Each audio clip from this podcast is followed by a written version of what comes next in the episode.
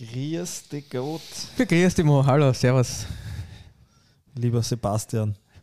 Lieber Moritz. Ich sage irgendwie voll selten Sebastian zu dir. Sagt eigentlich wirklich niemand zu mir. Nur deine Mutter, oder? Oh, es gibt, es gibt einen einzigen ähm, Kunden, der schreibt immer Sebastian, wenn er mich anschreibt. Und lustigerweise, weil mich immer Sebastian anschreibt, schreibe ich auch Sebastian zurück. heißt er auch Sebastian, oder was? Nein. Nein, ich, ich, ich schreibe immer zurück, liebe Grüße, Sebastian. so wirklich der einzige Mensch, bei dem ich das mache. Aber ich habe den anderen, der mag meinen Namen halt und ja. Ja. Namen. Namen, Mikronährstoffe. Ich finde keine Überleitung. Aber wir reden heute über Mikro, Mikro, Mikronährstoffe. Und ähm, ja, ich glaube, das wird ganz spannend, weil äh, man kann es auch zu spannend machen. Wir wollen es jetzt nicht äh, verkomplizieren. Ähm, also wir wollen heute nicht alle Vitamine, alle Mineralstoffe und alle sekundären Pflanzenstoffe, von die wir nicht einmal alle kennen, durchgehen. Das ist nicht das Ziel der heutigen die, du Folge. Du kennst nicht alle? Na, ich glaube, wir haben auch nicht mal alle entdeckt. Es Wahnsinn. Bildungslücke des Menschen. Wahnsinn. Ja, ähm, weil wir über Makronährstoffe schon gesprochen haben und ich glaube, es ist vielen, also viele schauen auf die, auf die offensichtlichsten Dinge äh, in der Ernährung, gerade im Sport. Äh, was ist zweckdienlich, um den Tank zu füllen, sozusagen mit Energie, mit Makronährstoffen, äh, Kohlenhydrate, äh, Fette, Eiweiß. Ähm, aber wenige, behaupte ich jetzt mal einfach, ähm, achten dann wirklich auf die Details, auf die Mikronährstoffe, äh, um auch wirklich langfristiger Gesundheit ähm, gerecht zu werden. Oder?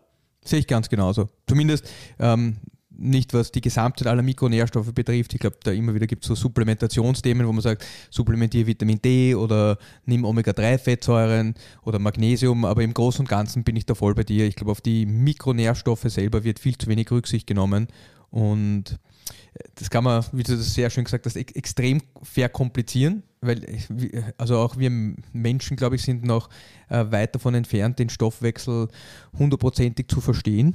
Und da ist auch immer wieder dieses Beispiel sekundäre Pflanzenstoffe, also Stoffe, die in Pflanzen drin sind, die einen, einen Effekt auf, den, auf die menschliche Physiologie, auf den Stoffwechsel haben, aber wo wir eigentlich nicht ganz genau wissen, was die machen und warum das gut ist, wenn man die konsumiert. Aber ich finde eine schöne Einleitung für diese Folge ist, ein Zitat meiner ehemaligen Chemielehrerin, mhm. der Professor Berner, die, die mich jahrelang chemisch begleitet hat bei der Chemie-Olympiade. chemisch immer, begleitet, das klingt lustig. das klingt gut, gell? Äh, die hat immer gesagt, alles ist Chemie. Alles ja. ist Chemie. Und ich glaube, das muss man sich echt vor Augen halten, wenn man über über den menschlichen Körper regelt, äh, redet, dass alle Prozesse, die im menschlichen Körper ablaufen, sind am Ende des Tages chemische Prozesse. Also wir wandeln irgendwelche Substanzen in andere Substanzen um und damit diese Vorgänge gut äh, funktionieren, äh, bedarf es ganz vieler Stoffe, die beteiligt sind. Also man, man braucht im Prinzip Grundausgangssubstanzen, das sind halt in dem Fall Atome und Moleküle, die man dem Körper zuführt. Ähm, und dann braucht man auch noch ein paar andere Grundstoffe, damit diese Dinge gut umgewandelt werden können, beziehungsweise auch zur Energiegewinnung genutzt werden können. Und also alles ist Chemie, ja, der, der menschliche Körper ist ein großer Chemiebaukasten, den wir quasi füttern müssen. Und du hast es schon gesagt in deiner Einleitung, äh, den meisten Leuten leuchtet das ein, dass sie, dass sie Eiweiß zuführen, eben damit im Training meistens, damit mehr Muskeln wachsen. Proteins for the Gains. Proteins for the Gains und dass, man ihnen, und dass man sich halt auch Kohlenhydrate und Fette zuführt, um Energie zu gewinnen. Und dann, was man halt da vergessen oder oft vergisst, ist, dass damit diese Prozesse alle optimal funktionieren, also die Synthese von Proteinen, die Energieerzeugung, sind ganz viele andere Bausteine notwendig, die wir aber prinzipiell nicht für die Energiegewinnung nutzen. Aber ich bin dafür, du liest uns einfach mal die genau. Definition vor. Weil ich hätte jetzt gesagt, äh, Makronährstoffe sind die Sachen, die schmecken und Mikronährstoffe sind, sind halt auch da. Nein, äh, wir haben es. ist eine schöne Erklärung. Könnte man auch als Definition stehen lassen, ne? Na, äh, der war wirklich gut halt. Äh, zur Abwechslung mal, sonst bin ich nicht so lustig. Aber ähm, sind halt auch da. Aber wir haben auch eine, eine ähm, Erklärung, die nicht von meiner, meine Chemielehrerin war leider nicht so gut wie deine. deswegen, die hat dich äh, nicht chemisch begleitet. Deswegen, ja. Die hat mich nicht chemisch begleitet. Ähm, deswegen, ich kann nicht aufhören zu lachen, tut mir leid. Okay, also was sagt Wikipedia zur Erklärung der Mikronährstoffe?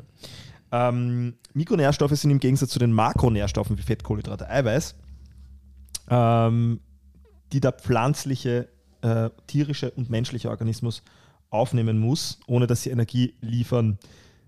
Boah, das war schlecht erklärt. Also he heißt prinzipiell, sowohl Pflanzen, Tiere als auch Menschen benötigen diese Stoffe, ohne dass sie ihnen Energie liefern. Danke, ich habe den Punkt nicht gemacht. Genau. Ja. Zu den Mikronährstoffen zählen in erster Linie Vitamine, Mikronährstoffe, äh, Mineralstoffe, äh, Mengenelemente und Spurenelemente, proteinogene Aminosäuren und Omega-Fettsäuren.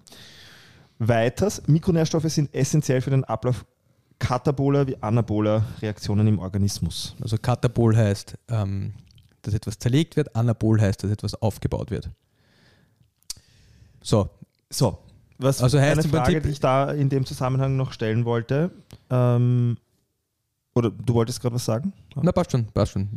Ähm, warum ist es jetzt wichtig, dass ich, du hast vorhin gerade gesagt, es leuchtet jedem ein, dass man dem Körper Energie zufuhren, zuführen muss, was in dieser Wikipedia-Erklärung und auch nicht in der Erklärung deiner Chemielehrerin äh, jetzt äh, hervorkommt, ist, warum ist es wichtig, dass ich langfristig wichtig, äh, dass ich mir, dass ich auf meinen Mikronährstoffhaushalt oder Zufuhr achte und zwar sowohl allgemein als auch für den Sport, weil ich glaube, dass das zwei verschiedene Themen sind. Oder wo macht Also ja. prin prinzipiell funktionieren einfach ganz viele Stoffwechselvorgänge nicht, wenn die Mikronährstoffe nicht vorhanden sind. Also wenn man jetzt über Energiegewinnung nachdenkt, ähm, Vitamin B12 spielt eine ganz entscheidende Rolle im Zitratzyklus und zur Energiegewinnung, also wie unser Körper ATP herstellt und synthetisiert und, und verwendet. Wenn das Vitamin B12 nicht da ist, dann führt das dazu, dass irgendwann im wahrsten Sinne des Wortes den Zellen die Energie ausgeht und sie nicht mehr in der Lage sind, Grundfunktionen in der Zelle aufrechtzuerhalten. Ähm, das ist am Anfang Müdigkeit, das führt dann zu Nervenproblemen und anderen Problemen. Also der Stoff ist nicht da, er wird nicht zugeführt. Irgendwann der Körper ist super mal anfänglich, diese ganzen Prozesse auszugleichen und auszubalancieren. Ähm, aber irgendwann kommt der Punkt, wenn einfach nicht mehr genug da ist und auch nichts mehr reinkommt, dass ganz elementare Stoffwechselprozesse nicht mehr funktionieren. Ähm, Das heißt, es kann kein Muskel aufgebaut worden, es können Proteine nicht synthetisiert werden, es können Hormone nicht synthetisiert werden, ähm, der Körper kann die Energie nicht mehr vernünftig, ähm, die, die Zellen sind nicht mehr in der Lage, vernünftige Energie herzustellen und ganz viele Grundfunktionen geraten einfach total aus dem Ruder bzw. laufen einfach nicht mehr ab. Jetzt sprichst du aber über einen Extremfall, wenn es wirklich so weit kommt, dass man einfach, also dass es wirklich offensichtlich ist. Was mich aber interessieren wird, weil ich glaube, dass es sehr viele Menschen betrifft, die sich dessen eben auch nicht bewusst sind, weil es eben nie zu einem Extremfall kommt. Man kennt ja, also ich nenne jetzt ein paar Beispiele. Ich habe oft schon gehört, dass ein B12-Mangel sich auf, äh, langfristig auf Nervenschäden auswirken kann. Ich habe oft schon gehört, dass bestimmte Vitaminmängel, äh, nagel mich jetzt nicht fest, welche, Vitamin D Immunsystem, Vitamin C Immunsystem. Genau. Ja. Ja. oder auch zu, zu einer Müdigkeit führen. Mhm. Vieles, viele beklagen sich auch über Müdigkeit, obwohl sie ihre acht Stunden Schlaf äh, erfüllen. Und ich traue mich mal wetten, dass Ist das aus der Ernährung jetzt- oft kommt. Ja, super. Ja? Stimmt Und deswegen frage ich dich, gibt es so, so, so Dinge, so, so klassisch, so gute Beispiele, wo du sagst, okay, daran, da, darauf ist oft ein Mangel in dem und dem Vitamin äh, zurückzuführen, wenn man schneller müde, müde ist, Konzentrationsprobleme hat und so weiter und so fort. Verletzungen, die nicht verheilen. Das ist ein gutes Beispiel. Ja? Ja. Also weil wir, weil wir mal eine Folge gemacht haben, wo wir auch unter, über Proteine oder auch Kollagen gesprochen haben. Mhm. Ähm, der Körper braucht Vitamin C, um vernünftig diese Kollagenstrukturen aufzubauen, die man im ganzen Körper findet.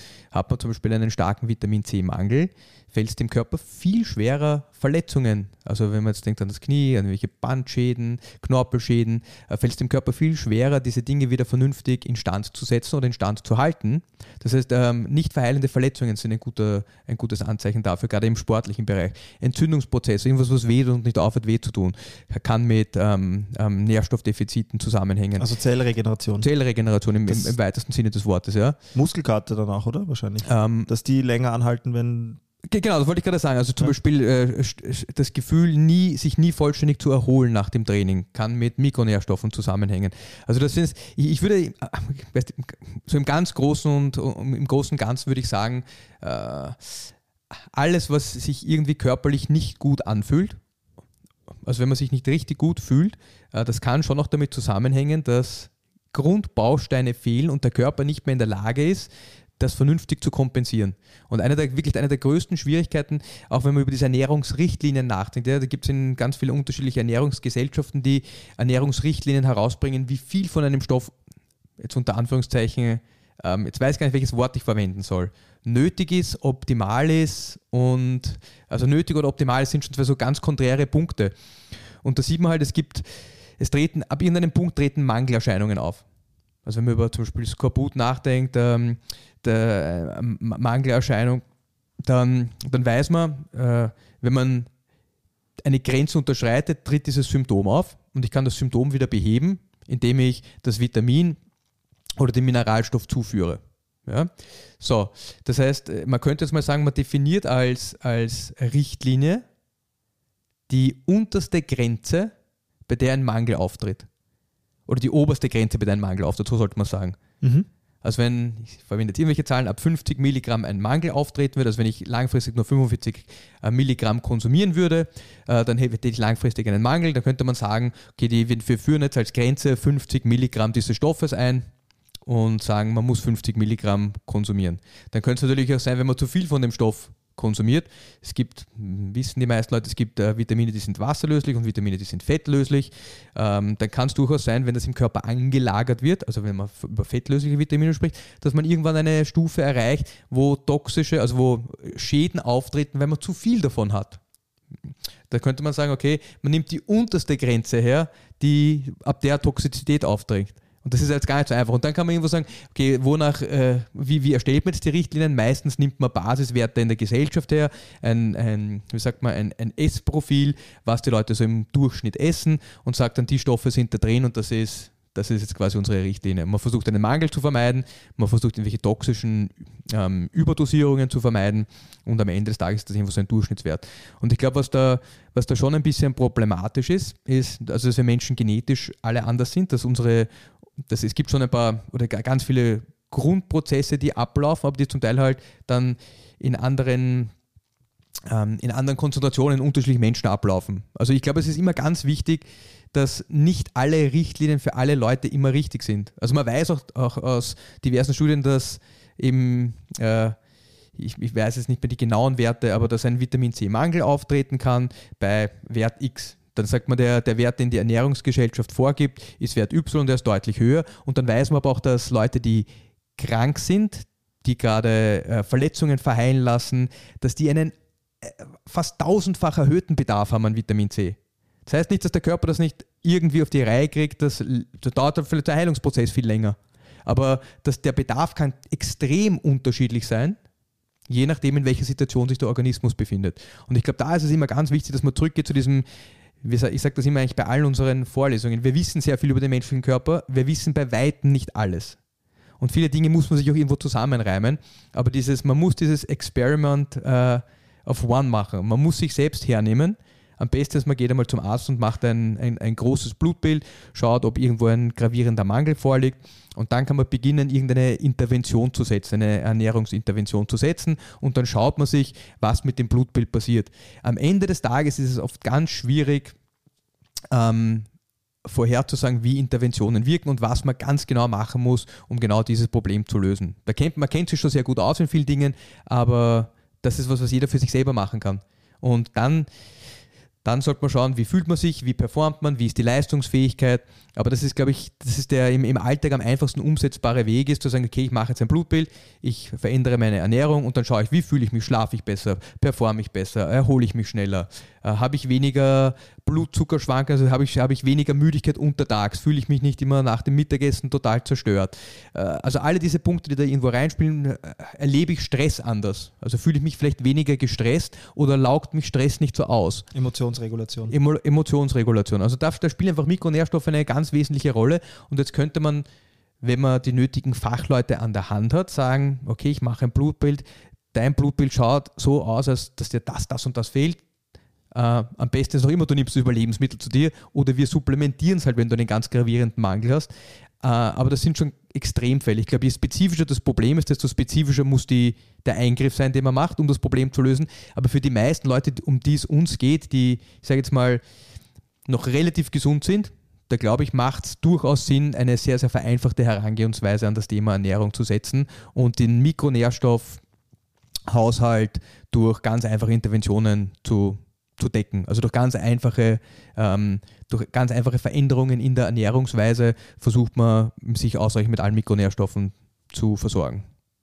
Also ich glaube, jetzt hast du einen guten Teil dessen, was wir noch äh, besprochen hätten, abgedeckt mit deiner Aussage, äh, warum eine ausgewogene Mikronährstoffzufuhr äh, oder Balance langfristig wichtig ist. Also einerseits natürlich um Gesundheit, einen gesunden Zustand des Körpers äh, hochzuhalten, andererseits um, um, um Krankheiten entweder zu vermeiden oder Verletzungen schneller heilen zu lassen, weil eine Verletzung im Endeffekt auch ein Heilungsprozess der Zellen ist. Ähm, viele dieser Dinge habe ich selbst schon erlebt. Ich habe ja unterschiedlichste Ernährungsweisen auch schon ähm, ausprobiert in meinem Leben und ähm, kann, kann da sehr vieles davon bestätigen. Also sowohl Konzentrationsfähigkeit, Glücksempfinden, äh, Agilität, Müdigkeit nach äh, bestimmten, äh, in bestimmten Phasen, auch beim Training, Erholungen. Erholungs Konstante Gelenkschmerzen, so Ganzkörperschmerzen. Ja. Also äh, Trägheitsgefühle ähm, ja, äh, sind sehr, sehr viele Dinge, wo ich der Meinung bin und ich glaube, das ist was, was man einfach, wo, wo man einfach auf seinen Körper auch, auch, auch hören muss, äh, dass ich, dass da sehr viele, in sehr vielen Punkten eine Korrelation zu meiner Ernährung äh, da war. Aber ultimativ gebe ich dir auch recht, äh, Blutbild und zwar, weiß wie es in anderen Ländern ist, aber vor allem in Österreich großes Blutbild wichtig, also jenes, das dann oft äh, ein bisschen einen Aufpreis oder Aufwand bedeutet, äh, um dann wirklich vor allem für die, die für den Sport noch äh, relevanten zusätzlichen Dinge, wie Testosteron zum Beispiel, glaube ich. Da, darf ich da ganz kurz noch was sagen? Ja. Also ich, ich, bin jetzt gar nicht so der, prinzipiell nicht der Typ, der sagt, ähm, man muss das Blutbild machen. Es gibt wirklich mehr als genug Parameter, die man mhm. messen mhm. kann, die mit dem eigenen Wohlbefinden zu tun haben, ja. die jetzt vielleicht nicht exakt quantifizierbar sind, aber wo man sehr wohl einen Unterschied merkt. Das ist jetzt die sportliche Leistungsfähigkeit ist da auch ein, ein, ein großer Punkt. Ich finde, mhm. wir leben halt nur in einer Gesellschaft oft, die, die sehr stark ähm, zahlenorientiert ist in einer Art und Weise und dieses, dieser Selbstoptimisationsgedanke im Vordergrund steht, wo man sagt, ich habe jetzt diese Zahlen und diese Zahlen möchte ich besser machen, beziehungsweise werden einfach viele Leute dadurch motiviert, dass sie sehen, dass ihr Eingriff etwas bringt. Wenn man so eine Person ist, bei all means bitte Blutbild machen äh, oder eine Whoop tragen oder irgendein anderes Gerät tracken, das Blut, ähm, den Ruhepuls und andere Sachen misst. Das kann man alles machen. Ähm, ich finde, eine, eine, man kann auch Ernährungsinterventionen machen, ohne dass man diese Dinge macht, die, sich, die man wahrscheinlich auch gut spüren wird. Also, weil wir vorher über Alkohol gesprochen haben, finde ich, ist das perfekte Beispiel. Jeden Menschen, ich brauche keine Uhr dazu, kein, kein Gerät, das meine Körpertemperatur misst, um zu merken, dass ich, dass ich, wenn ich in der Früh aufstehe und nichts getrunken habe, über zwei, drei Wochen, dass ich mich wesentlich besser fühle, als wenn ich jeden Tag zwei, drei Bier oder Gläser Wein getrunken habe. Dazu braucht niemand ein Messgerät, das merkt man selbst. Und ich glaube, äh, bei Mikronährstoffen ist es oft äh, auch so, das dauert zum Teil ein bisschen länger, aber es sind durchaus ähnliche Effekte, die man da sieht. Jetzt wieder äh, aufs Training bezogen. Ähm, was sind Dinge, wo du jetzt äh, mit, dem, mit dem Wissen, dass du selbst äh, Supplements äh, verkaufst, das haben wir ja schon mal erwähnt auch, ähm, aber was sind Dinge, wo du sagst, da, da ist eine, eine gute, ein guter Effekt ähm, feststellbar im Training durch die Zufuhr von, äh, von, von Mikronährstoffen? Du sagst ja selbst, im Optimalfall holt man sich die aus der Basisernährung. Ähm, also ich, ich, ja, ich, ich, ich stelle, wie sagt man, Supplement, oder ich, wir haben eine Brand, die Supplemente herstellt und ähm, ich bin trotzdem der, der Meinung, dass, dass gesunde, normale, gute Ernährung der Ausgangspunkt für alles ist. Also ja. es ist, wird, wird schon noch schwieriger, sich in ausreichenden Dosen von manchen Dingen zu ernähren oder manche Dinge zu sich zu nehmen, auch mikronährstoffmäßig, aber im, im Prinzip eine, eine gute, ausgewogene Ernährung ähm, ist, in, ist in vielen Fällen schon ausreichend. Dann, was schon noch ist, je nachdem wie viel Sport man macht, ist, dass also zum Beispiel ein Magnesiummangel, ähm, das erleben auch immer wieder viele Leute, die trainieren, ständige Muskelkrämpfe, die man hat. Ähm, oder auch wenn man zum Teil, wenn man Herzrhythmusstörungen hat, wenn die Intensitäten ein bisschen höher werden, also Herzflattern, das kann auch mit Magnesium zusammenhängen wenn man viel im Kraftsport tätig ist, würde ich sagen, dass Kreatin trotzdem ein Supplement ist, über das man nachdenken äh, kann. Also Kreatin ist etwas, was, wenn man, wenn man Fleisch ist, bekommt man da eigentlich äh, das in ausreichenden Mengen, ist in pflanzlichen Stoffen ähm, auch nicht vorhanden oder viel schwieriger zu bekommen. Ähm, Omega-3-Fettsäuren, wenn man über Entzündungsprozesse nachdenkt. Aber auch da, man kann das alles ganz genau messen und dann sagen, okay, in meiner Ernährung, in meinen Zellen, also ich kann mir den Zellstatus anschauen, wie viel, wie viel Omega-6-Fettsäuren sind in den Zellmembranen, wie viel Omega-3-Fettsäuren sind in den Zellmembranen und so einen Omega-Index errechnen und dann sagen, okay, die, wenn ich viel mehr Omega-6-Fettsäuren als Omega-3 drin habe, dann führt das eher dazu, dass die Zellen leichter entzündungsfördernde Stoffe produzieren als andersrum. Jetzt kann ich sagen, okay, weniger Omega-6 essen, Omega-3 supplementieren, ist, schafft da schnell Abhilfe. Ähm, wenn man über Immunfunktion nachdenkt, ganz, ganz sicher Vitamin D, gerade im Winter für viele Leute, die, und der, ich meine, Vitamin D ist eigentlich kein, kein Vitamin, sondern ist ein, ein, ein Stoff, den der Körper selbst herstellen kann wenn man in die Sonne geht. Aber gerade in unseren Breitengraden, wenn es kalt ist, hat man oft viel zu wenig Hautfläche in der Sonne im Winter und im Herbst oder auch im Anfang Frühling, um genug Vitamin D zu synthetisieren. Der Körper braucht wahrscheinlich auch zu den Zeiten ein bisschen weniger, aber auch das ist noch gar nicht so gut untersucht. Ähm, macht durchaus Sinn, das zu supplementieren. Also Vitamin D, Vitamin C sind, wobei Vitamin C ist, wenn man wenn man Verletzungen verheilen lassen möchte, extrem wichtig. Oder wenn man gerade eine starke, oder wenn man gerade eine, eine Krankheit hat, kann man durchaus auch darüber nachdenken, Vitamin C zu supplementieren.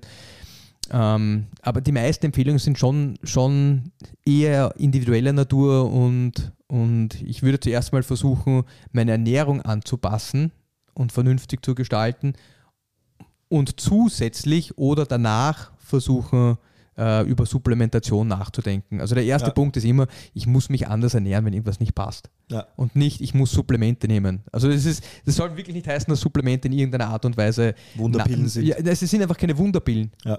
So wie Medikamente keine Wunderpillen sind. Es ist ganz toll, wenn man, wenn man einen Blutdrucksenker nimmt, dass der Blutdruck runtergeht. Es ist eine symptomatische Behandlung des Problems und nicht eine Ursachenbehandlung. Ja. Und habe, wir haben vorher über Komplexität gesprochen. Ich glaube, den wenigsten Leuten ist bewusst, wie komplex der menschliche Körper ist und wie viele Stoffe er benötigt, um gut zu funktionieren ähm, und wie diese Stoffe alle miteinander in Zusammenhang stehen. Ich glaube, den wenigsten Leuten ist bewusst, wie gut der Körper kompensieren kann. Und ich glaube, das ist auch immer dieses Thema, wenn man über Mikronährstoffe redet. Das Interessante ist, äh, und ich habe das vorher ganz kurz, habe ich jetzt eine optimale Dosierung, die einem gesunden, das ist auch wieder der Punkt, einem gesunden Menschen erlaubt, optimal zu funktionieren? Oder habe ich eine Dosierung, die gerade mal einen Mangel vermeidet? Das heißt noch immer nicht, dass diese Prozesse optimal ablaufen. Also man kann ja für alles, was man zuführt, so Dose-Wirkung-Relationen erstellen. Also welche Wirkung ähm, hat die Dosis im Körper? Führt das dazu, dass mehr von einem gewissen Hormon synthetisiert werden? Das wird irgendwann, egal wie hoch die Dosierung ist, wird irgendwann nicht mal, wird irgendwann nicht mehr synthetisiert, sondern es hört, die, die, die Synthese dieses Stoffes hört dann halt irgendwann auf bei, ab einem gewissen Niveau. Und wenn man, wenn man das für viele Dinge macht, dann, dann glaube ich, kommt man, habe ich ein bisschen meinen Faden verloren. Ähm, ja, also Punkt ist,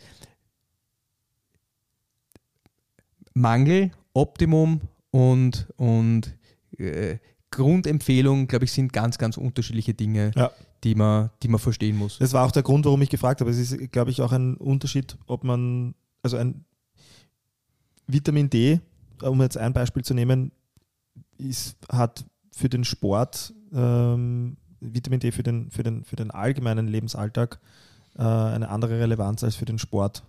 Und, und das war ein bisschen, aber du hast eh all die allermeisten Punkte aus, in, in deiner Antwort ähm, behandelt. Ich würde gerne einen, einen, Übergang machen zu, zu einem für mich wichtigen Punkt in dem Zusammenhang, weil ich bin ein Freund von, von leicht umsetzbaren Lösungen, weil ich es nicht mag, wenn man alle Dinge, die man machen kann und soll als Mensch, um gesund zu leben, unnötig verkompliziert, weil ich sehe, dass man dann dazu neigt, dass man nicht konsistent ist und wir wissen, dass Konsistenz das einzig Wichtige ist, sowohl in der Ernährung als auch im Training, als auch im allgemeinen Leben, find, also finde ich. Äh, weil der beste Plan bringt nichts, wenn er nicht durchführbar ist und nicht realistisch durchführbar ist vor allem. Also solange der Plan intelligent ist, bin ich bei dir. Ja. Aber du kannst konsistent ähm, nur Spaghetti essen und trotzdem. Ja. ja. Nein, ich, ich gebe dir recht, ich weiß, worauf du hinaus willst. Ja, aber Consistency ist key. Stimmt voll. Ähm, wenn ich, ja, Punkt. Und äh, deshalb bin ich gestoßen auf die äh, EC Sinkowski, heißt sie, äh, und einen TED-Vortrag, den sie gehalten hat. Die ist ihres Zeichens CrossFit auch Level 4, mhm. glaube ich, Trainerin. Äh, und äh, hat sich Zeit ihres Lebens mit Ernährung befasst, Ernährungswissenschaft äh, ähm, befasst, hat auch sehr viele Studien dazu ähm, erarbeitet und auch selbst sehr viel äh, geforscht in dem Bereich und ähm, hat äh, deshalb einen TED-Vortrag gehalten, der, ähm, de, der sich mit der von ihr ins, ins Leben gerufenen 800 Gramm Challenge befasst. Und da spricht sie darin, dass sie eben einen ähnlichen äh, Ansatz hat. Äh, vielleicht ein bisschen kann man jetzt äh, sagen amerikanisch, weil die ja für Einfachheit oft, oft äh, stehen. Aber der Punkt ist, ähm, sie hat gesagt, man kann noch so viele Studien jetzt hernehmen und schauen, was, was wirkt sich wie aus auf den menschlichen Körper. Äh, man kann das wirklich bis ins Un Un Unendliche treiben ähm, beim, beim Forschen mit, mit, mit Mikronährstoffen. Du hast selbst gesagt, das ist ein, bei weitem noch nicht all, äh, wir haben bei weitem noch nicht alles an, an Wissen dazu. Aber und ich glaube, dass man prinzipiell die Komplexität des Systems nicht wirklich hundertprozentig versteht. Also was passiert, wenn ich irgendwo was ändere, was hat das für eine Auswirkung irgendwo anders? Wenn man so ein bisschen über Chaostheorie nachdenkt, aber diese, diese, die Zusammenhänge in dem System sind so komplex, dass man sie nicht so einfach durchschauen kann und das ist, glaube ich, niemanden gibt, der diese Zusammenhänge alle wirklich hundertprozentig versteht und durchschaut. Ja, ja und, und ihre Quintessenz war, das hat, war für mich sehr angenehm, sie hat gesagt, alles, was sie sich angesehen hat in, in, ihren, in, in vielen, vielen Jahren äh, an, an, Beschäftigung mit dem Thema Ernährung, hat darauf hingedeutet, dass also der, der, der Querschnitt aller Studien quasi, die sie, die sie da zum Thema Ernährung ähm, gesehen hat, war, surprise, surprise, viel Gemüse und Früchte äh, jeden Tag essen hat in, in fast allen Bereichen höhere Lebenserwartung äh, und, und, und einfach äh, höhere äh, ähm, Gesundheitswerte und, und, und bessere, ähm, ja, bess, bessere Werte einfach äh, in allen Bereichen. Äh, so der, der Querschnitt, den sie als Empfehlung finden konnte, war, möglichst viel Abwechslung bei Gemüse und Früchte. Und deswegen hat sie die 800 Gramm Challenge ins Leben gerufen, die im Endeffekt daraus, darauf hinausläuft, dass man versucht, 800 Gramm Gemüsefrüchte jeden Tag zu essen. Das kann man auch nochmal vereinfachen, wenn man sagt, wie viel ist das, wenn man nicht sein Essen abwiegen will. So, sie sagt, eine, eine Faust groß ist ungefähr 100 Gramm. Ähm, also der Banane hat zum Beispiel hat in der Regel 100, ein bisschen über 100 oder 100 Gramm. Ähm, und davon möglichst abwechslungsreich zu essen. Also es bringt jetzt auch nichts, wenn man 800 Gramm Äpfel jeden Tag isst. Ähm, eh klar. Und das hat natürlich sehr viele Nebeneffekte. Einerseits, man nimmt sehr viele unterschiedliche Mikronährstoffe zu sich. Andererseits ähm, sekundäre Pflanzenstoffe, über die man noch nicht so wirklich weiß, wie die ähm, physiologisch aktiv sind. Sättigung. Sättigung. Man neigt dann auch dazu, weil sie sagt auch in, in dieser Challenge, das ist auch spannend, sagt sie, wenn man diese 800 Gramm jeden Tag schafft, dann darf man an, an top dazu äh, essen, was man möchte. Ja? Nur der angenehme Super, Nebeneffekt ja. ist, der, genau, weil sie, sie auch zu einem, äh, mit diesem Approach, das finde ich auch etwas sehr Schönes, sie will nichts ausschließen. Ja? Ich mag das eigentlich auch nicht, wenn man, wenn man irgendwelche Diäten äh, vorschlägt und sagt, das und das und das nicht. Ja? Äh, frei nach dem äh, Film Indien, wo der Josef Hader sagt, er macht jetzt die Kiwi-Diät. Kennst du? Na, also ich kenne Indien. Alles, alles außer Kiwi. ähm, nein, aber ähm, genau, also 800 Gramm Gemüsefrüchte jeden Tag, on top alles äh, erlaubt. Äh, gern auch kombiniert natürlich mit, äh, mit der nötigen Proteinzufuhr für den Sport. Und dann ist in der Regel eigentlich alles getan, quasi. Ja. Also das ist so die Challenge. Jetzt die Frage an dich, was hältst du davon? Ähm, darf ich Schritt für Schritt ein paar Sachen noch kurz ja. anfangen und dann quatsch drüber, warum ich das super finde. Also ein Punkt, über den wir gar nicht gesprochen haben, ist Nährstoffdichte. Mhm. Und es ist irgendwie ganz, ganz interessant, dass, dass, wenn man über Makronährstoffe, man verwendet das eigentlich für Mikronährstoffe. Aber es geht eigentlich auch ein bisschen um, wenn man über Makronährstoffe nachdenkt, ist, wie viel Energie bringt mir ein Lebensmittel? Und was wir, was die Nährstoffdichte, was wir heutzutage sehen, ist, dass die Leute eine viel zu große Energiedichte konsumieren und oft Mikronährstoff verarmt sind. Also wir nehmen viel mehr Kalorien zu uns, weil das vor allem das raffinierte Essen, die industriell hergestellten Lebensmittel extrem viel Energie in sich tragen, ähm, also sehr viel Fett und Kohlenhydrate, aber gleichzeitig extrem mikronährstoffarm sind. Und ich glaube, dass es ein ganz entscheidender Punkt ist und dass es macht diese Challenge auch ganz toll ist, dass man Lebensmittel konsumiert, in dem Fall Obst und Gemüse, das äh, allein aufgrund seines Volumens sehr gut an die, die Sättigung reguliert oder mithilft, die Sättigung zu regulieren. Also das hat relativ viel Volumen, sehr wenig Kalorien und gleichzeitig aber auf der anderen Seite sehr, sehr viele Mikronährstoff, Mikronährstoffe, ähm, die ja, also eine sehr hohe Mikronährstoffdichte. Also das finde ich, in diesbezüglich finde ich das super, aber das ist, was man schon im Kopf haben muss. Also Mikronährstoffe, Mikronährstoffdichte, wie viel, wie viel Gramm diverse Nährstoffe habe ich auf, auf 1 Gramm oder 100 Gramm Lebensmittel. Und da sind Gemüse und Obst äh, super Lebensmittel. Vor allem im Vergleich zu reinem Muskelfleisch. Dann der zweite Punkt, den du angesprochen hast, den finde ich auch grandios. Ich bin auch überhaupt kein Fan davon, Leuten Dinge wegzunehmen, an denen sie emotional hängen. Also wenn jetzt jemand gerne Schokolade isst, finde ich, kann der ruhig Schokolade essen. Was ich immer wieder sehe und was ich ganz erstaunlich finde, dass, dass, dass ganz viele Leute praktizieren, ist, ich sage immer, negative Food-Substitution dazu, dass Leute das Gemüse, machen, das, nein, das Gemüse weglassen. Also sie essen Fleisch, sie lassen das Gemüse weg und essen, damit sie Kohlenhydrate bekommen, nachher zum Beispiel Schokolade oder irgendwas anderes in einem anderen, ich sage unter Anführungszeichen Blödsinn, aber was Zuckerhaltiges. Also, dass sie eigentlich gesunde Lebensmittel weglassen, um sich etwas anderes zu gönnen und glauben, dass die Kalorien dann eher ausgeglichen sind. Oder ich gehe, ich, ich, ich spare mir mein Mittagessen, mein gesundes und gehe zum Starbucks und kaufe mir irgendeinen äh, Frappuccino, irgendwas mit viel Fett und Kohlenhydraten drin, äh, um, und, und glaube dadurch, dass ich mir etwas Gutes getan habe. Ja, das ist vielleicht für einen Tag okay, aber langfristig finde ich, diese Food-Substitution hat extrem negative Auswirkungen. Ich finde es super zu sagen, hey, das ist meine Baseline. Wenn ich meine Baseline erreiche, kann ich darüber hinaus essen oder kann ich darüber hinaus auch andere Lebensmittel essen, ohne dass ich, mir, ohne dass ich ein schlechtes Gewissen haben muss. Und ich glaube, das ist, das ist ganz wichtig und ich glaube auch, dass diese Belohnungseffekte durchaus eine Rolle spielen, dass sich gut fühlen, wenn man gewisse Dinge isst, die, die man vielleicht aus der Kindheit kennt noch. Also, dass es durchaus positiv sein kann, solange es nicht stattdessen gegessen wird. Also, finde ich auch richtig gut. Und dann zur, zur 800 Gramm Challenge jetzt selber. Ich finde, das ist eine, eine grandiose Idee und seitdem wir vor ein paar Wochen wieder darüber geredet haben, versuche ich das selber wieder mehr in mein Leben zu integrieren. Wir leben leider in, in, in Österreich in einer äh, Reis-Kartoffel-Nudelbeilagen-Welt äh, und es ist eigentlich wirklich selten, dass man außerhalb dieser drei äh, Lebensmittel, andere Beilagen in Lokalen bekommt, wenn man nicht explizit danach fragt. Aber ich versuche ganz bewusst bei jedem Essen äh, jetzt einfach richtig viel Gemüse, Salat oder Obst auch dazu zu essen und und das funktioniert erstaunlicherweise echt gut. Also es ist auch gar nicht so schwer, das zu, durchzuführen. Und da finde ich es auch in der Praktikabilität, finde ich, ist sie, ist sie wirklich genial, die Challenge. Ja, Na, es ist auch, ich meine, durch die bloße Tatsache, dass man eben so viel davon isst jeden Tag, ähm, ist ja natürlich auch der Sättigungsgrad ein, ein ganz anderer, sodass ich dann eben vielleicht auch nur eine, eine, ein Stück Schokolade vielleicht am Abend esse und nicht die ganze Tafel, weil ich Heißhunger habe.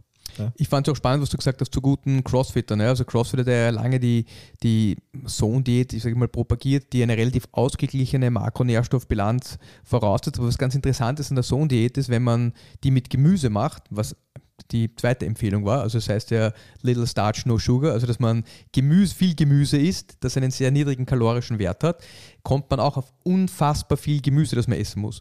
Und was ich trotzdem interessant finde, ist, dass Leute zum Teil auch oft weniger essen müssen, weil sie besser in der Lage sind, Energie aus ihrer äh, Nahrung zu ziehen und auch die Aufnahme der Mikronährstoffe besser zu scheinen sein. Also, dass diese ganzen Nährstoffe, die in der Nahrung sind, zum Teil wesentlich besser aufgenommen werden können, wenn das Gesamtsystem besser funktioniert und, und, und besser arbeitet und dass man dann oft draufkommt, dass man gar nicht so viel Kalorien braucht, wie man ursprünglich gedacht hat. Also, gerade jetzt wieder der normale CrossFit, über den wir oft sprechen, der drei bis fünfmal in der Woche trainiert, ähm, der muss nicht Unmengen essen. Also ich glaube, wenn dein Magen-Darm-System und dein gesamter Körper gut funktionieren und ausreichend versorgt ist, der Körper ist in der Lage, viele Stoffe gut zu recyceln, ähm, kommt man oft drauf, dass man gar nicht kalorisch so viel essen muss, wie man ursprünglich gedacht hat. Das äh, ist, ist das der Punkt, den du meintest mit Chemie, Baukasten, menschlicher Körper? Ja, mitunter auch, ja. Voll. Wie, wie, wie, wie darf ich das verstehen, dass der menschliche Körper ein Chemiebaukasten ist? Na, wir, ich habe das eh ganz kurz erläutert vorhin. Ähm, damit dein Darm gut funktioniert, müssen die Zellen in deinem Darm gut funktionieren. Damit die Zellen in deinem Darm gut funktionieren können, benötigen die Zellen selber ganz viele Stoffe, also Atome und andere Stoffe, äh, also Energie und, und Grundbausteine, damit die Zelle optimal funktionieren kann. Also wenn du einen gesunden Darm haben möchtest, benötigst du prinzipiell mal im Darm selber oder die Nahrung, die du zu dir nimmst, muss genügend Mikro- und Makronährstoffe haben, damit diese Zellen gut funktionieren können. Wenn diese Zellen beginnen besser zu funktionieren, ist es oft auch leichter oder effektiver, dass der Körper Nährstoffe aufnehmen kann. Also es ist ein bisschen wie ein, wie sagt man, ein Teufelskreis in positive Richtung dass sobald das System heilt, ist es in der, in der Lage, besser zu funktionieren und beginnt besser zu arbeiten. Ähm, ich habe einen, einen interessanten Punkt, das war über Hafer und, und die, das Mikrobiom erst vor kurzem gelesen, dass jemand drei Monate lang relativ viel Hafer gegessen hat und, und dann gemerkt hat, dass die Zusammensetzung seiner Darmbakterien sich signifikant verbessert hat. Also man spricht oft, also einfach, dass das Gesamtsystem wieder viel besser funktioniert, weil in ausreichenden Mengen Stoffe da waren, die für Zellgesundheit am Ende des Tages gesorgt haben, für besseres Funktionieren der Zellkraftwerke, der Mitochondrien. Und, und so gesehen würde ich einfach äh, über den Körper nachdenken, als ich brauche gewisse Dinge, damit der Körper die zusammensetzen kann, damit er Energie genug hat, um, um zu funktionieren. Aber wenn diese Stoffe alle da sind, funktioniert das System einfach oft viel reibungsloser. Trotzdem sollte es ist ein bisschen so wie in unserer letzten Folge über Technik. Man kann auch mit schlechter Technik viele Wiederholungen machen. Es ist nur viel anstrengender und man, der Körper benötigt wesentlich mehr Energie, um dasselbe zu leisten. Und das ist, ja. es ist da nichts anderes. Der Körper ist in der Lage, viele Dinge so zu synthetisieren, nur sind die Schritte viel mühsamer, beziehungsweise braucht der Körper viel mehr Energie, um, um dorthin zu kommen. Ja. Das, das, glaube ich, ist eine gute Zusammenfassung oder eine, eine gute Analogie. Ich glaube, man muss auch beim Blick auf, auf äh, mikronährstoffreiche Ernährung trotzdem immer, immer den Blick, äh, also man sollte den Blick auf die Makros nicht vergessen, weil ich glaube, viele sagen, ja, weiß nicht, nehme jetzt irgendein Beispiel, Zitrusfrüchte sind so Vitamin C reich, ähm, ich esse jetzt viel davon und vergessen dann dabei, dass man irgendwann auch verdammt viel Zucker zu sich nimmt, oder? Also Du meinst jetzt, wenn man, wenn man Zitrusfrüchte isst? Da, nein, aber wenn man ein halben Kilo. Also ich, ich würde auch immer sagen, und ich finde das ein ganz wesentlicher Punkt, n equals one. Ja, man muss das Experiment of one machen. Man, man sieht, dass metabolisch äh, kranke Leute oft einen ganz anderen Blutzucker-Response haben als metabolisch gesunde Leute. Weil die Blutzuckerregulation, dadurch, dass das System aus dem Gleichgewicht geraten ist, viel schlechter funktioniert. Also die haben dann zum Beispiel, wenn sie was Zuckerhaltiges essen, sagen wir, jemand isst zwei Bananen, dass der Blutzuckerspiegel viel höher steigt und viel höher, äh, viel länger hoch bleibt als bei jemandem, der metabolisch gesund ist. Und ähm, worauf ich hinaus will, ist, für manche Leute mag der Apfel oder mag die Banane überhaupt kein Problem sein. Für manche Leute kann es zu einem Problem werden. Und das hängt schon ein bisschen davon ab, in welchem Zustand man selber ist. Und ich glaube, für einen, für einen metabolisch gesunden Menschen, ich meine natürlich, wenn man jetzt ausschließlich Mangos und Bananen isst den ganzen Tag, was das macht aber real niemand, dann glaube ich, kann man, kann man durchaus auch sagen, okay, das passt makronährstofftechnisch nicht. Ähm, ich glaube, wenn man, wenn man sich darauf konzentriert, dass man im Großen und Ganzen ausgewogen ist, ist das Stück Obst mehr oder weniger auch nicht so schlimm. So würde so würd ich jetzt mal ähm, zusammenfassen. Und ich glaube, wir haben eher ein Problem, dass die Leute zu wenig Obst und zu wenig Gemüse essen, als, ja als zu viel Obst und zu wenig Stimmt. und zu wenig Reis und, und Getreide und Das sollte Dinge. jetzt nicht die. die da, da, das glaube ich ist ein guter Takeaway, oder? Ja. Also ich glaube in, in, in, ganz spezifischen Fällen, wenn ich mit Leuten zusammenarbeite, die zum Teil auch sehr übergewichtig sind, empfehle ich denen auch auf Obst zu verzichten. In manchen Situationen. Also es ist jetzt nicht so, dass ich oder Obst zu wählen, das einen geringeren Fructose oder ein bisschen Zucker, Zuckeranteil hat. Gibt es ja auch durchaus. Warte mal, irgendwas wollte ich jetzt auch noch Cooles sagen. Aber hast du noch was du sagen wolltest? Ja, eine Frage hätte ich in dem ah, Kontext ja. noch. Ja. Äh, ich habe jetzt über die 800 Gramm Challenge gesprochen, aber es gibt selten ein Thema, bei dem man dich nicht mit einem Buch in der Hand sieht. So auch heute. Ja, ich, ich, habe, ich habe eine, eine, eine KPNI-Ausbildung immer mal gemacht und ich habe ein paar gute Freunde, die, also das heißt klinische Psychoneuroimmunologie, da geht es im Prinzip darum, ähm, wie das Nervensystem, das Immunsystem und auch die sozialen Komponenten zusammenspielen um, und, und den menschlichen Organismus formen und wie Krankheiten entstehen auch. Und ja, weil du gesagt hast, ich habe da jetzt wieder ein, ein, ein, ein super Buch vom Christoph Michalk, der, ähm, der Biochemiker ist und das heißt Gesundheit optimieren und Leistungsfähigkeit steigern. Und es hat eine, eine, eine, eine ganz wunderbare ja, Quintessenz, wie, wie man den Organismus auch wieder gesund macht, wie man den menschlichen Körper gesund machen kann, beziehungsweise auch gesund äh, hält. Aber zur 800 Gramm Challenge wollte ich einfach noch dazu äh, ergänzen, und wir haben jetzt schon in den letzten, in den letzten Wochen öfter darüber gesprochen. Es gibt ja auf, auf Instagram diverse Leute wie Liver King und andere, die sagen, man sollte nur noch Fleisch essen und nur noch äh, am, am, besten roh und äh, ganz viel Innereien. Ist prinzipiell jetzt nicht mein Ernährungsansatz, aber, und jetzt kommt das aber, dass äh, ich glaube, dass wir in unserer Welt leider dazu übergegangen sind, fast ausschließlich Muskelfleisch zu essen und vergessen, dass die meisten Leute, die die so, wenn man sagt, über Paleo-Ernährung und alles, was die Leute vor 10.000 oder länger gegessen haben, dass die wahnsinnig, also dass die eigentlich alles vom Tier gegessen haben. Die haben das Knochenmark gegessen, die haben die Innereien gegessen, die haben zum Beispiel das Hirn gegessen, also die haben eigentlich alles von diesem Tier gegessen und konsumiert. Und es ist auch spannend, wenn man sich dann anschaut, was einzelne, was einzelne Organe im Vergleich zu Muskelfleisch und auch zu Gemüse für Nährstoffe haben. Und das ist da, ich habe da einfach eine wunderschöne Grafik gefunden über den Vergleich aus 180 Gramm Apfel, 100 Gramm Hähnchenbrust, Rinderfilet und auch Rinderleber.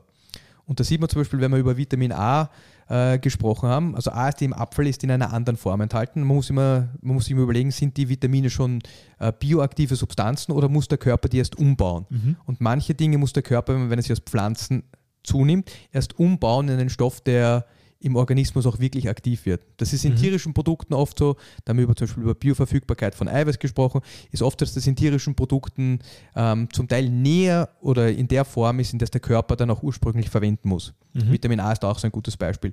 Aber zum Beispiel Vitamin A im Apfel hat 100 Einheiten Hähnchenbrust hat 20, Rinderfilet hat 0 Einheiten, klassisches Muskelfleisch, aber Rinderleber zum Beispiel hat 32.000 Einheiten. Also richtig viel Vitamin A in der Form, in der es der menschliche Körper braucht. Dasselbe gilt für äh, Vitamin B2, also ist eh klassisch die, die Vitamin B. Dinge, Vitamin B3, Vitamin B6 und Vitamin B12. Also auch im Vergleich zum Muskelfleisch hat die Leber richtig gute Werte. Und wenn man sagt, hey, man mag jetzt 800 Gramm mehr Mikronährstoffe kann ich allen Leuten wirklich nur empfehlen, ein bisschen mehr Innereien zu essen, wenn man äh, das kulinarisch verträgt. Das sind Lebensmittel, die an ihrer Mikro- und Nährstoffdichte unübertroffen sind. Also man findet eigentlich nichts anderes, wo so viele Nährstoffe drin sind, wie zum Spannend. Beispiel in Leber oder anderen Dingen. Also nur, nur um ein bisschen, weil ich habe da irgendwo aufgeschrieben, 800 Gramm Challenge Pros und Cons. Ich glaube, es gibt keine, ich glaube, es gibt keine ähm, vernünftigen Argumente dagegen aber ich glaube, es gibt äh, Gründe oder man, man sollte auch aufzeigen, dass man anders seinem Körper super Lebensmittel zuführen kann und Mikronährstoffe, ja. wenn man wenn man durchaus auch tierische Produkte isst. Ich meine, die, die, nur der Vollständigkeit halber, die 800 Gramm Challenge, ich glaube, das ist mittlerweile klar, aber ich sage es einfach nochmal zur Sicherheit, sieht halt auch vor, dass man das natürlich auf äh, seine Mahlzeiten jeden Tag verteilt. Und das heißt natürlich, dass Gemüse und Früchte nach wie vor eine Beilage und nicht die Hauptspeise sein sollen. Also die, die Isi Sinkowski ist jetzt keine äh, ähm, sie ist nicht vegan und sie ist nicht propagiert jetzt nicht nur Pflanzen zu essen, sondern äh, vielmehr, dass man davon ausreichend isst und im Wissen, dass die meisten Menschen das nicht tun. Genau. Ähm, voll. Also dieses Buch äh, können wir gerne auch verlinken, ähm, weil es äh, es klingt sehr spannend. Ich kannte es nicht ähm, und es wird sicher sehr viele ähm, sehr viele Zuhörer und Zuhörerinnen auch interessieren. Der Leo Brünbäum, der äh, einer der Mitbegründer von, von der KPNI, der hat auch ein gutes Kochbuch geschrieben, das ist das Wirk-Kochbuch. Die Rezepte darin, muss ich ehrlich sagen, finde ich interessant, aber auch da stehen sehr, sehr viele interessante Punkte, Wirkmechanismen, physiologische Wirkmechanismen, wie Lebensmittel im Körper wirken. Äh, äh auch ich, also Paleo ist einfach das, das falsche Wort, aber die sagen immer artgerechte Ernährung dazu. Und ich glaube, das ist, das ist schon ein, ein Punkt, den man, den man sich überlegen muss. Ähm, artgerecht, Pringles sind, kann man essen, man kann sie auch energetisch verwerten.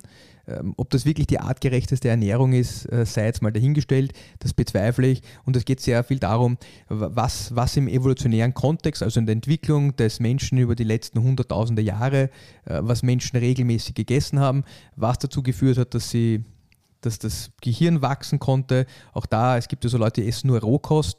Ähm, einer der, ich habe ein interessantes Buch letztens gelesen, das heißt Catching Fire, von einem amerikanischen Anthropologen und der schreibt eben darüber, dass mitunter einer der Gründe, warum das Hirn so viel besser wachsen konnte, äh, der war, dass es leichter gefallen ist, wie Menschen begonnen haben, Dinge zu kochen, dass die Verdauung nur noch einen Bruchteil dessen an Energie ähm, also nur, nur, nur noch ein Bruchteil dessen an Energie verbraucht hat, wie es vor dem Kochen war.